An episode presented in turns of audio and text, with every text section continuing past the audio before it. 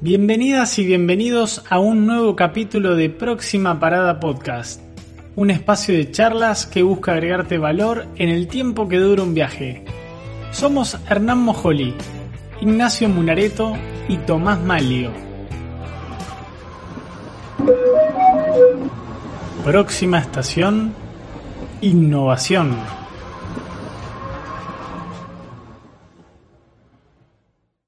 Hoy contamos con la presencia de Ornella Basilota, cofundadora de Fracking Design. Orne, ¿cómo andás? ¿Cómo están chicos? ¿Todo bien? Bien, todo en orden por acá. Bueno, para arrancar, vos te haces nombrar como hacker, pero por lo que tenemos entendido sos diseñador, o sea, lejos estás de los códigos y la tecnología. O sea, ¿por qué te haces nombrar así últimamente? Bueno, en realidad hacker de la industria de la moda eh, nace a partir de, bueno, de esa charla que, que di hace poco, una charla TED, y, y, fui descubriendo el término. Yo me hago nombrar hacker de la industria de la moda porque a partir de la creación de Fracken Design, creo que lo que queremos un poco es eso, transformar la industria, hackear de cómo se viene haciendo hasta ahora y, bueno, por eso me gusta el término, ¿no? También hay hackers buenos, hay hackers, o sea, el término hacker está ligado a, quizás a, alguien malo que quiere como destruir un sistema, pero en realidad hay hackers buenos que utilizan esa ese conocimiento y esa tecnología en pos de, de mejorar el mundo, ¿no? Entonces yo creo que por ese lado viene, viene este título. Bueno, igual si hay que, hay que destrozar un sistema que, el sistema es malo, también está bueno, digamos, ¿no? Como que ese fin, ese doble fin está bueno.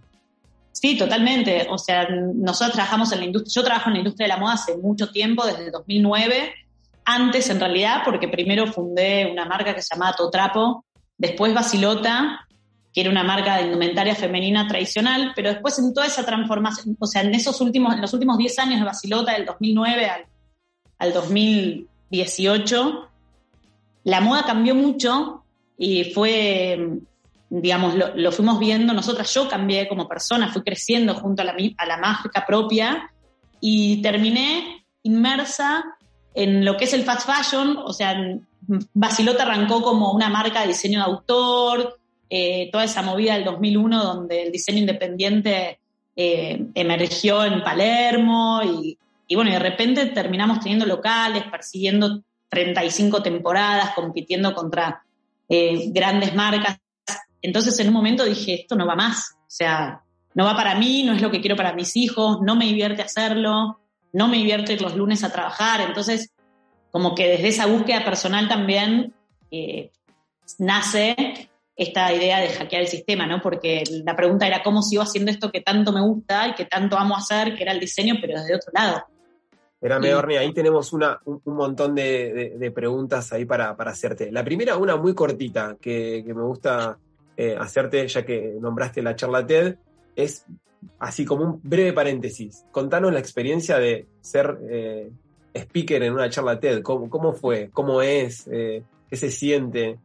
Bueno, la verdad que está buenísimo. O sea, es súper, es una súper experiencia, es súper transformador yo me preparé mucho para eso. Eh, uno ve la charla, digamos, ahí arriba del escenario y dice, bueno, la tiene re clara, no. Fueron meses de trabajar sobre eso, sobre todo también por los nervios. Eh, la oratoria, que se entienda el mensaje, armar mi propio guion, porque en realidad es tu propio guion donde vos lo vas curando, digamos, y lo vas compartiendo con gente que te ayuda, pero es tu historia propia. Claro. Y bueno, y la experiencia está buenísima. La verdad que, que es, es, fue una experiencia de crecimiento para mí también. Sin duda, eh, a ver, eh, primero felicitarte porque está buenísima para, para, los o las que no lo vieron, Gracias. los recomendamos. Eh, pero nivel de nervios, 1 a 10. 10. mira, cuando me preparé con el, cuando me preparé con, con el orador, digamos, que me ayudó a armarla, me dijo, mira, vos vas a estar nerviosa, pero lo que vamos a hacer es que la gente no lo note digamos, vamos a trabajar en realidad en que la gente lo note, no en que vos pierdas los nervios, porque... Claro, imposible el otro, el otro imposible. es una causa perdida. Totalmente. Y está, está bueno, la verdad que, eh, nada, está buenísimo. Qué grande, bueno, de nuevo, felicitaciones.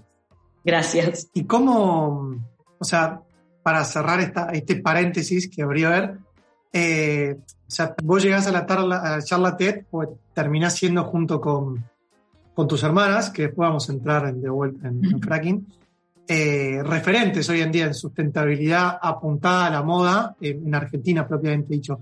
¿Cómo te cae o les cae, pero hablemos por nombre propio tuyo, ese rol? Que vi también hace un mes más o menos, en agosto, pues no sabemos cuándo va a salir esto, estuvieron representando eh, a Argentina eh, ante un Comité de la Unión Europea de Sustentabilidad. O sea, ya sí. llevaron a otro nivel.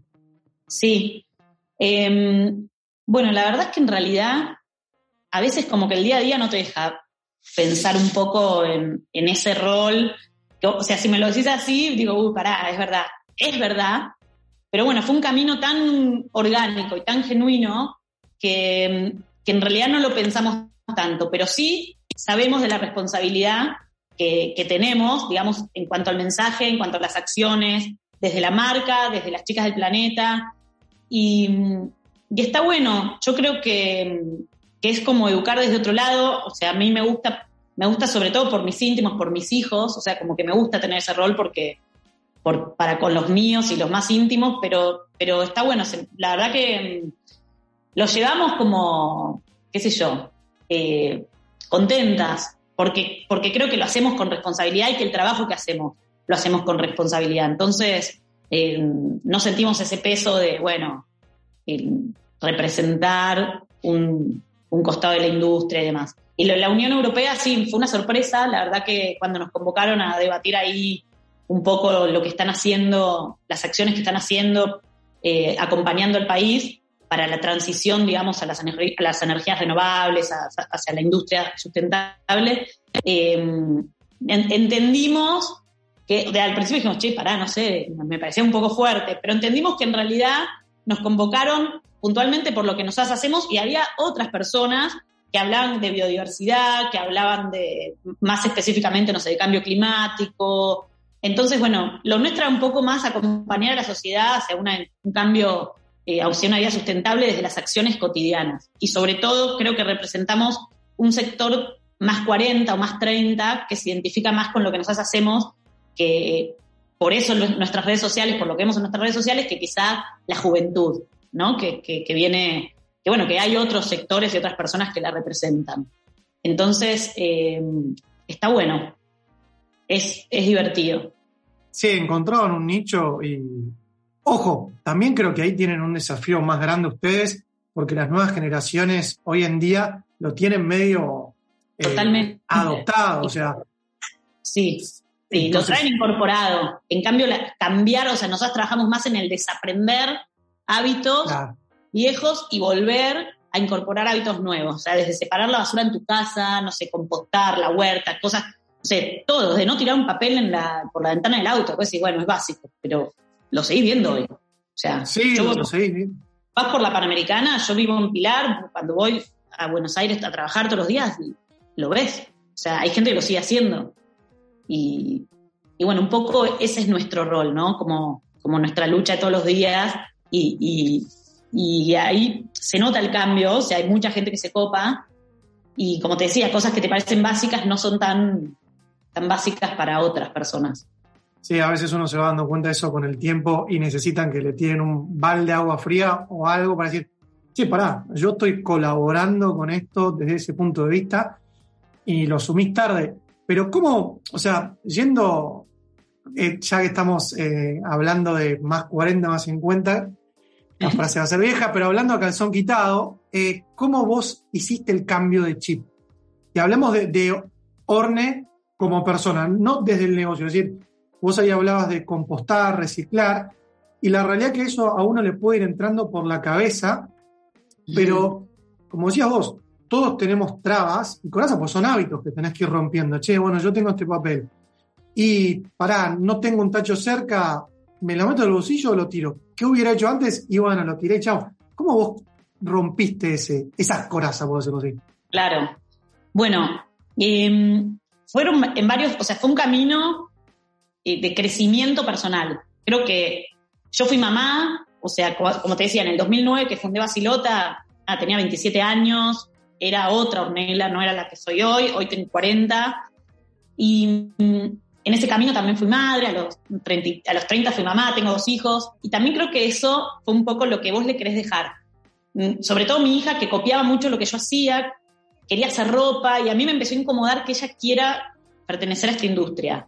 Entonces me empecé a cuestionar eso. Dije, qué raro, si en realidad todos los papás queremos que nuestros hijos nos copien, ¿no? O dejarle como un oficio, una profesión. Entonces, después me di cuenta que, claro, lo que yo no quería, o sea, que había un montón de cosas en mi trabajo que a mí me molestaban. Por eso yo no quería que ella pertenezca.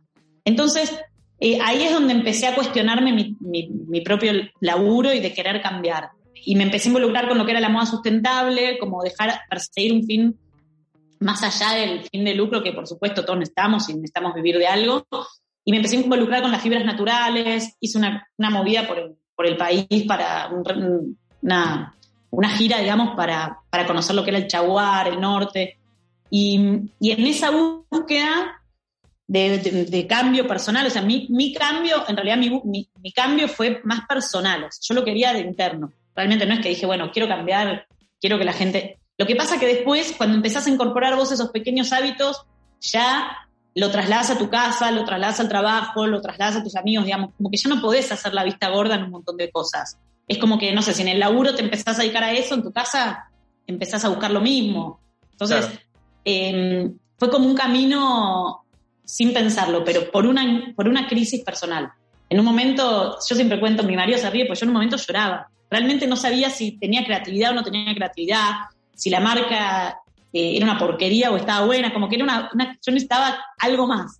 Y un día le dije, mira, yo quiero, necesito por lo menos un reconocimiento, no sé, ganarme un premio para saber que lo que hago está bueno, ¿no? O sea, más por un ego propio, pero decir, che, llegué hasta acá y, no sé si lo estoy haciendo bien. Y bueno, ese fue mi camino. Y ahí nace Fracking. En, este, en esto de, de querer cambiar, nace Fracking Design, cambiamos todo el modelo de negocio. Y, y cuando yo descubro los bolsones, que bueno, después les contaré más de ese viaje y cómo empezó, yo sentí como, como unas ganas de emprender de nuevo, este de, querer dedicarte, todo, todo el mundo que es emprendedor va a entender lo que, lo que le estoy diciendo, ¿viste? de querer ir el lunes, de, de, laburar el fin de semana, de seguir pensando, de... Entonces, em, ahí entendí que era por ahí. Ahí entramos en, fracking, pero una, una, de las dudas que, que me surgen es, eh, Plaza Serrano, arrancamos, marca, uno, dos, tres locales, franquicias, empezaste a explotar y en el medio hace ese cambio, ese cambio de, mindset, ¿no? La pregunta que hago es, ¿por qué no, no, no, modificaste esa marca que tenías, ese negocio que era exitoso, y no le diste una vuelta sustentable? Mm, mira, en realidad Fracking Design nace como una cápsula dentro de Basilota, pero, pero fue tan grande digamos, el entusiasmo que yo tenía solo en hacer esos eh, accesorios y trabajar con ese material, que no podía pensar en ponerme a hacer una colección de camisas, de pantalones, como que no me podía, no podía poner mi cabeza ahí. Y en un momento era, o me, o me escucho a mí misma y hago lo que yo quiero, o, o sigo como acá automática. O sea, Basilota había crecido mucho, nosotros llegamos a ser 40 en el equipo, franquicias en el interior, que la realidad es que yo ya no, no estaba diseñando, digamos, no estaba poniendo no podía hacer lo que yo quería. O sea, de repente era, tenía una persona, una product manager, que me decía, no, eh, cinco pantalones, tres camisas. Yo decía, bueno, pues se me ocurrió, tengo ganas de hacer una túnica. No, cinco pantalones. Entonces yo dije, pará. Pero, es mi hijo, déjamele, por favor, claro. ¿Entendés? claro, es la historia de, Steve Jobs, ¿no? Que si me están echando de mi propia Apple. Claro, estaba atrapada dentro, o sea, ya no me gustaba lo que estaba haciendo, ¿entendés? Como que no, no, no, no lo disfrutaba. Entonces bueno, dije, voy a hacer una cápsula sustentable, medio que me dejaron, me permitieron, como, bueno, querés boludear, perdón la palabra, hacete 10 cositas sustentables. Y después cuando vengo, empecé con fibras naturales, hicimos una colección que se llamaba Pachamama Detox, y ahí introducimos todo lo que eran las fibras naturales. Y cuando yo vuelvo a Neuquén con la idea de reciclar los bolsones, nace la cápsula de accesorios y no pude pensar nunca más. Y ahí decido cerrar Basilota, nos juntamos con las chicas y dijimos, chicas, hay que transformar o sea, la marca es Fracking Design, pero cómo le, primero desde adentro para afuera, o sea, cómo le contamos a la gente quién se suma a este proyecto y quién no, porque era cambiar todo el modelo de negocio. Y, bueno, y después, cómo empezar esta marca nueva, ¿no? Que, necesitaba. Entonces ahí fue un plan donde dimos, bueno, dijimos, ¿qué, ¿qué tenemos y qué necesitamos? Y yo tenía muchas telas, muchos clientes en el interior, o sea, eso era lo que yo tenía. Entonces, bueno, ahí hicimos una colección de upcycling con todas las telas, todas las prendas de temporadas anteriores, telas, todo, pero dije, lo voy a comunicar. Hice un video contando todo lo que era el upcycling y el reciclado de telas, que era como darle valor, digamos, a todo lo viejo que teníamos la marca. Hicimos una gira por el interior visitando a todos los clientes, montamos un showroom en, en cada provincia, digamos, era dos días en un hotel, dos días en otro, como evangelizando, y ahí yo introducía la cápsula de fracking y la contaba, ¿no? Y, veía qué devolución tenía. Digamos, yo sabía que esos clientes quizás no iban a ser mis, clientes de fracking, pero eran los que yo tenía para probar el mercado.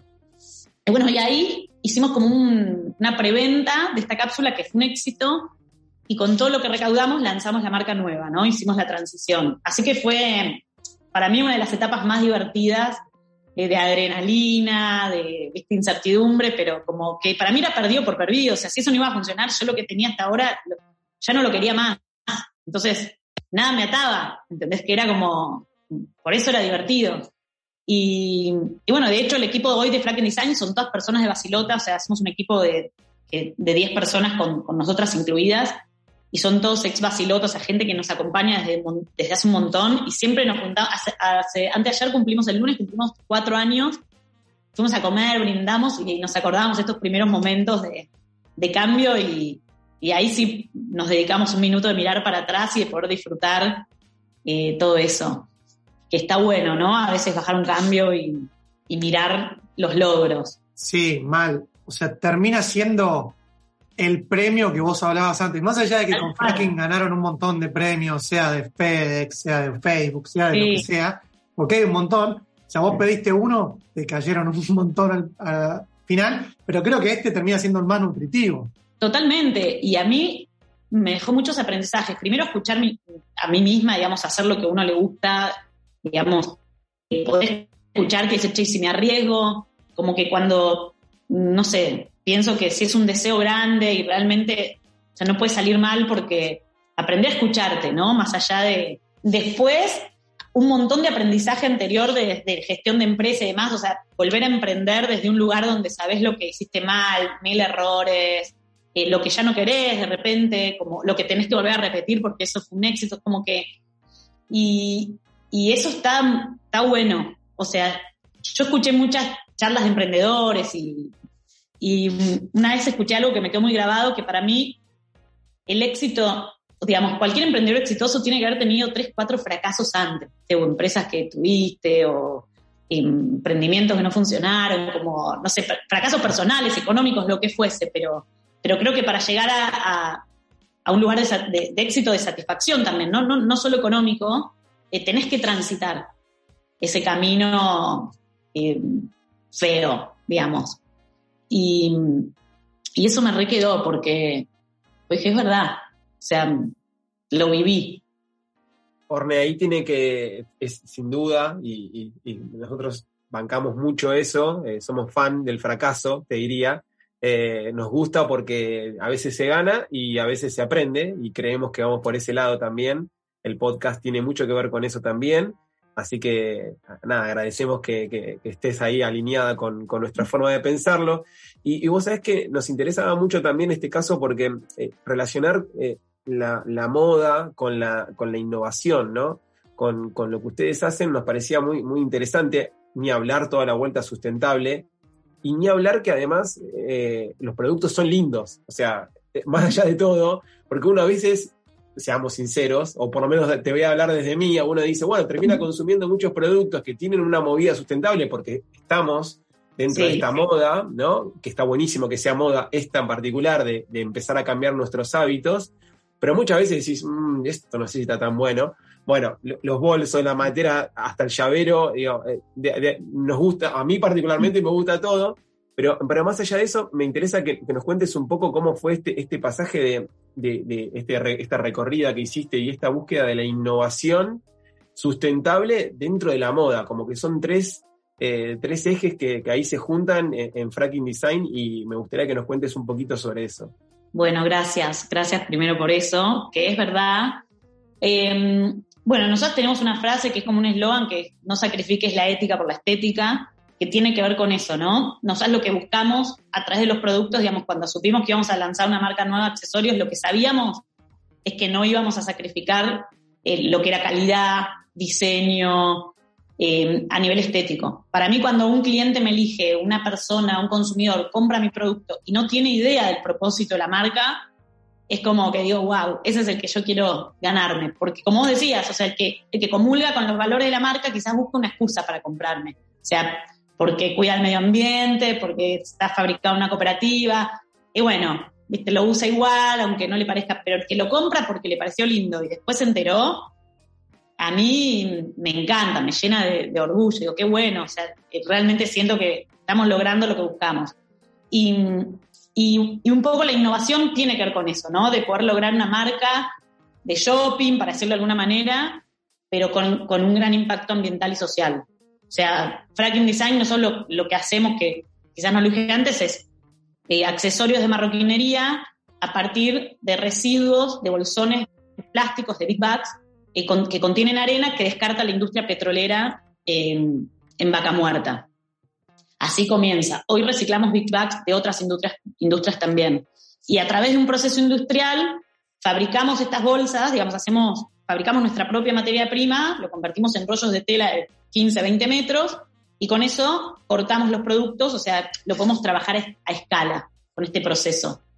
Y una vez que, los bolsones llegan a nuestras, a nuestras fábricas, se corta, se decide el diseño y se, se confeccionan distintas cooperativas o unidades productivas que quizás son familias, matrimonios que, trabajan en su casa, pero de mano de obra calificada. ¿no? la marroquinería es una, una industria, digamos, es un trabajo muy artesanal, es una industria que, realmente son artesanos. O sea, y no es fácil conseguir, digamos, poder encontrar una cooperativa y demás, pero que también sin perder esa calidad que hablábamos, ¿no? Entonces, y todo lo combinamos con cuero, que es cuero curtido vegetal, es una forma más amigable con el ambiente de curtir el cuero, no tiene, son todos taninos naturales, que son cueros de descartes, cueros de segunda hasta tercera calidad, digamos que las curtiembres que exportan su producción, estas chapas no las exportan porque quizás tiene alguna falla y no lo venden. Entonces recuperamos también esos, esas chapas y, la, le, involucramos en nuestra cadena de producción. Entonces, em, el producto tiene una filosofía de reciclado, 100% reciclado, digamos, todos los aislantes, por ejemplo, las materas, las fundas de notebook que, tienen el, aislante, también el relleno para que no se eso también es reciclado, son, aislantes de una, empresa que se llama Isoland, que tenemos una alianza con ellos, que ellos fabrican aislantes de techos, todo ese material tipo flota-flota, que también tienen, eh, digamos, ciertos estándares de, para, poder vender sus productos. Y tienen descartes que, por supuesto, a nosotros también los reciclamos. Entonces, el producto es un producto 100% reciclado, sin género, 100% eh, de industria nacional. Y, y con, con, este impacto ambiental de recuperar los bolsones, porque los bolsones en realidad se queman, no se reciclan, terminan en una tratadora de residuos donde se trituran y se queman, o en un relleno sanitario.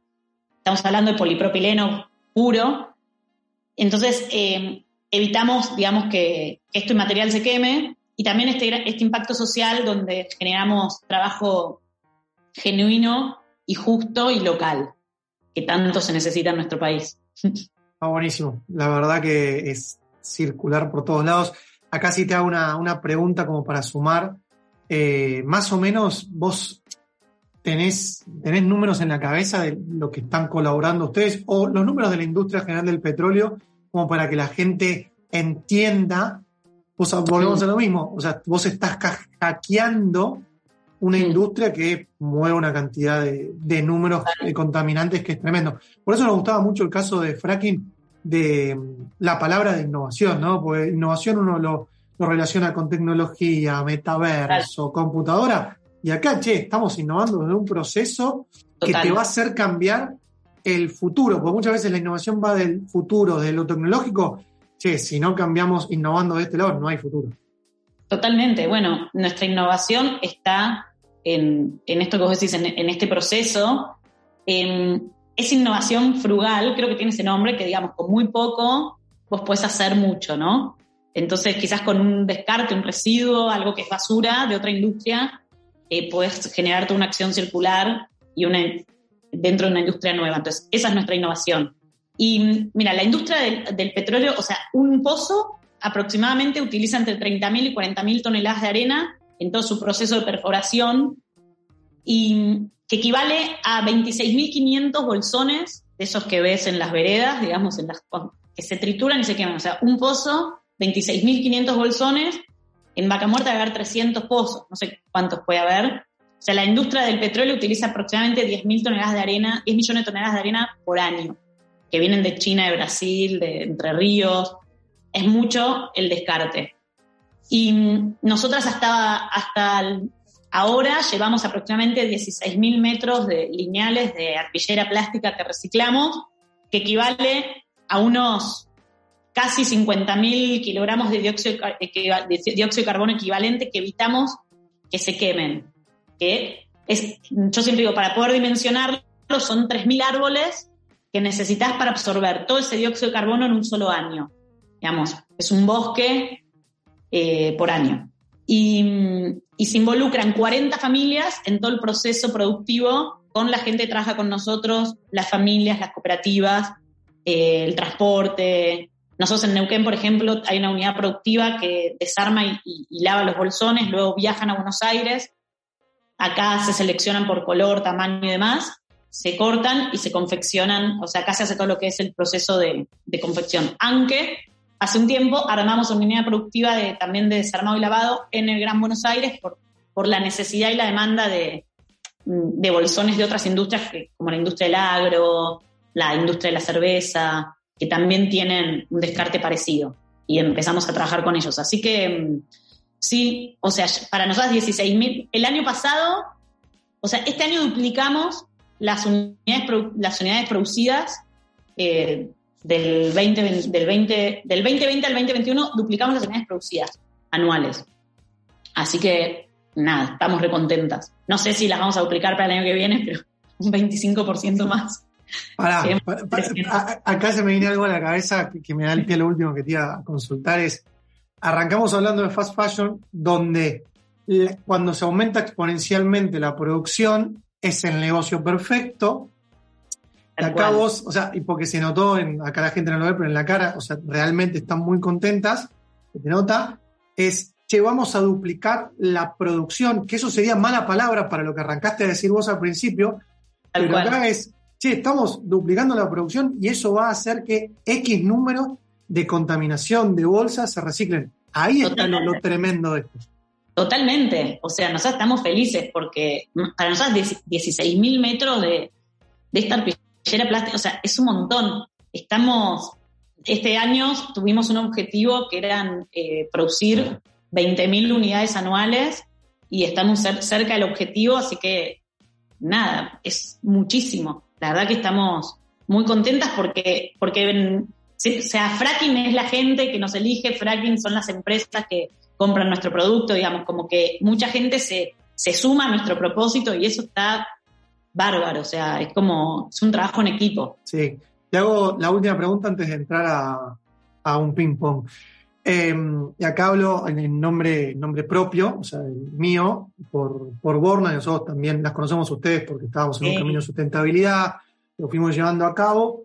Y mm, yo siempre digo lo mismo, o sea, nosotros laburamos con cooperativas, talleres, laburamos con sustentabilidad, pero llega un punto que hay cosas que uno no, no puede controlar y hacer, y mismo hemos dejado de comunicar ciertas cosas porque no lo pudimos mantener.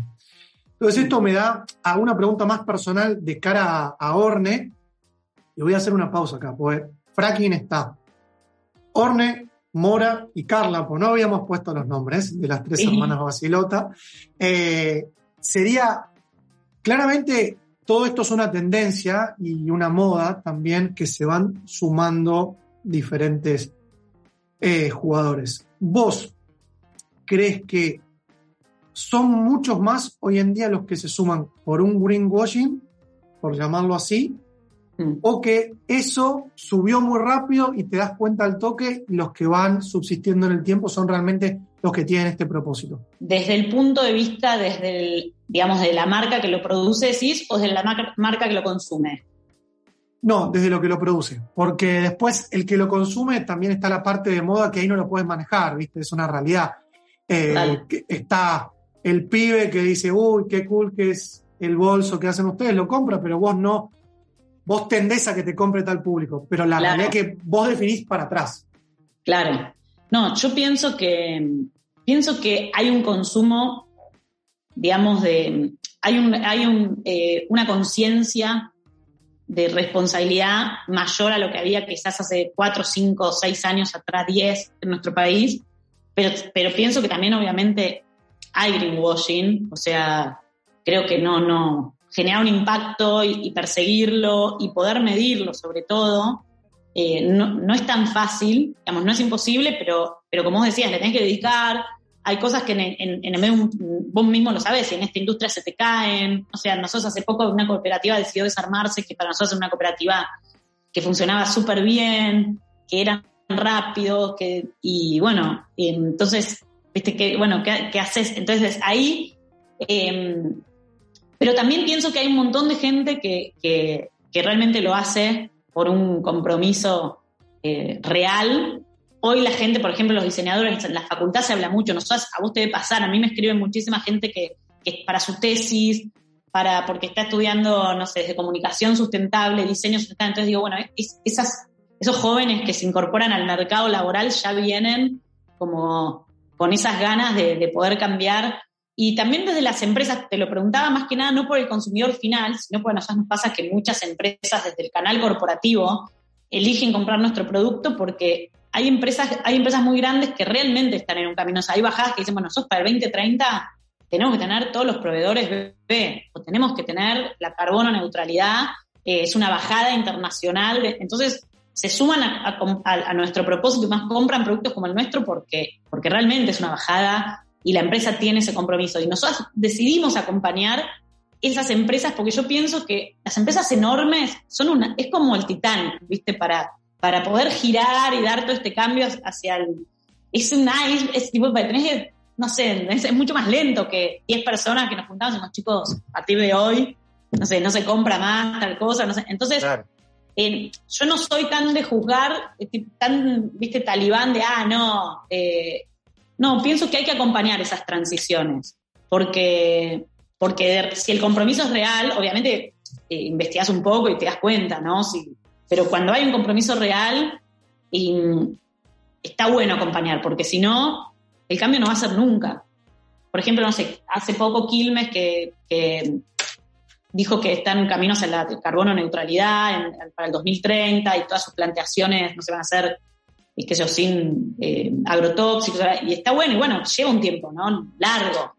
Y, y, no lo veo como un greenwashing, digo, veo un compromiso real en, esas empresas que, bueno, eh, tienen, es, más a largo plazo porque entiendo que, que, es más difícil, ¿no? No sos tan grande.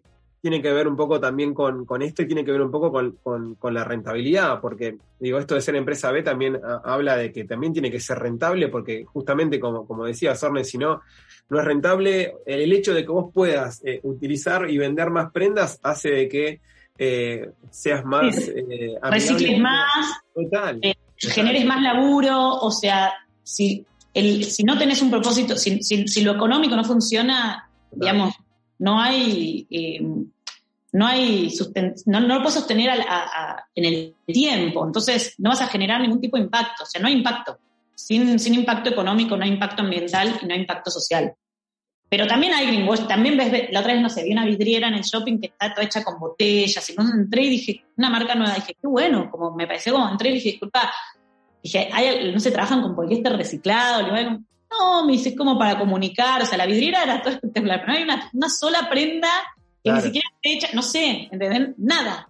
Entonces dije, eso me pareció como que obviamente existe todavía esa gente que se quiere colgar de, bueno, lo comunico porque pienso que es una moda, y, y, pero pienso que el consumidor hoy ya tiene ojo para eso, o sea, no, no, no es tan fácil engañar a la gente, enseguida te prenden fuego y es parte de evangelizar un poco también y tiene que ver un poco con esto, ¿no? Y, y en, ese, en ese tren, totalmente de acuerdo con lo que planteás, también estamos en, en esa búsqueda, ¿no? De intentar identificar, eh, entender, eh, bueno, y, marcar un poco la diferencia. Eh, pero bueno, en este caso, no, no solamente desde lo sustentable, sino también desde lo, lindo, digamos, del producto en sí concretamente, con lo cual es, un, es como el círculo virtuoso que se termina cerrando. Así que Buenísimo. Ahora estamos llegando ahí al final, al final de la charla. Eh, nosotros en esta parte intentamos buscar aportar todavía un poquito más de valor a la gente que nos escucha y te vamos a hacer unas preguntas que lo hacemos muy cortitas tipo ping-pong. ¿Te sumás? Dale, dale, me sumo. Ping-pong de preguntas. La primera es básicamente si nos recomendás un libro eh, que te haya marcado, transformado, que te guste, que lo tengas ahí en la mesita de luz como para releerlo cada tanto. Eh, bueno, yo de libros leo muchas novelas, en realidad. Vale, vale. Florencia Bonelli me encanta, ahora estoy leyendo un libro de, porque es un espacio de, me, me disperso. Eh, pero para mí, Caballos de Fuego, Indias Blancas, todos los de Florencia son espectaculares. Una Sí recomiendo los de Padre Rico, Padre Pobre y todos esos que... No, que- no, no, hay que- acá es lo que te haya Pero para mí, Florencia, Florencia todos. Somos fan de Florencia Bonelli, yo también, pero olvídate, me recontra, me recontra gusta. Estamos ahí a full. Eh, un sitio web que te aporte valor, al que vos eh, entres y decís, este me sirve, me suma. Uh, eh, para mí, Lingui, el traductor, Sí, lo tengo en mis favoritos. genial, perfecto. Datazo, anotamos. Y por último, una aplicación, algo que vos uses en el celular y que te dé, que te dé valor, que te aporte, que te ayude, simplifique. Una aplicación. Bueno, Canvas Bien, y una muy buena que descubrí ahora que se llama, mira, eh, es para botellas de vino y, pues etiquetas, escaneas etiquetas de botellas y te dice el vino, si tiene premios. Vivino, buenísimo. muy buena. O si le gusta tomar vino y, y- y probar cosas raras, va. Genial, anotamos ahí y después la, la buscaremos para compartirla con la comunidad. Así que bueno, con esto, Ornella, la verdad, obviamente primero agradecerte, agradecerte por tu tiempo, fundamentalmente agradecerte por el laburo que haces, eh, felicitarte y agradecerte. Son, son las dos cosas que en principio no, no, no sale. Y para cerrar, este podcast se llama Próxima Parada y queremos saber cuál es la próxima parada de Ornella. Personal, La que te salga, puede ser personal, puede ser profesional. mi próxima parada. Uy, me mataste. Eh, no sé, seguir por ahora, seguir trabajando, seguir con objetivos eh, con fracking que, todavía me entusiasma y, disfrutar. Creo que disfrutar más. La pandemia me dejó eso, ¿no? Como repartir mi tiempo en disfrutar a mis hijos, mi familia, mis plantas. Eso. Buenísimo, Orne. La verdad que muchas gracias. Una hermosa charla que esperamos eh, pueda aportarle valor a todas y todos los que nos escuchan.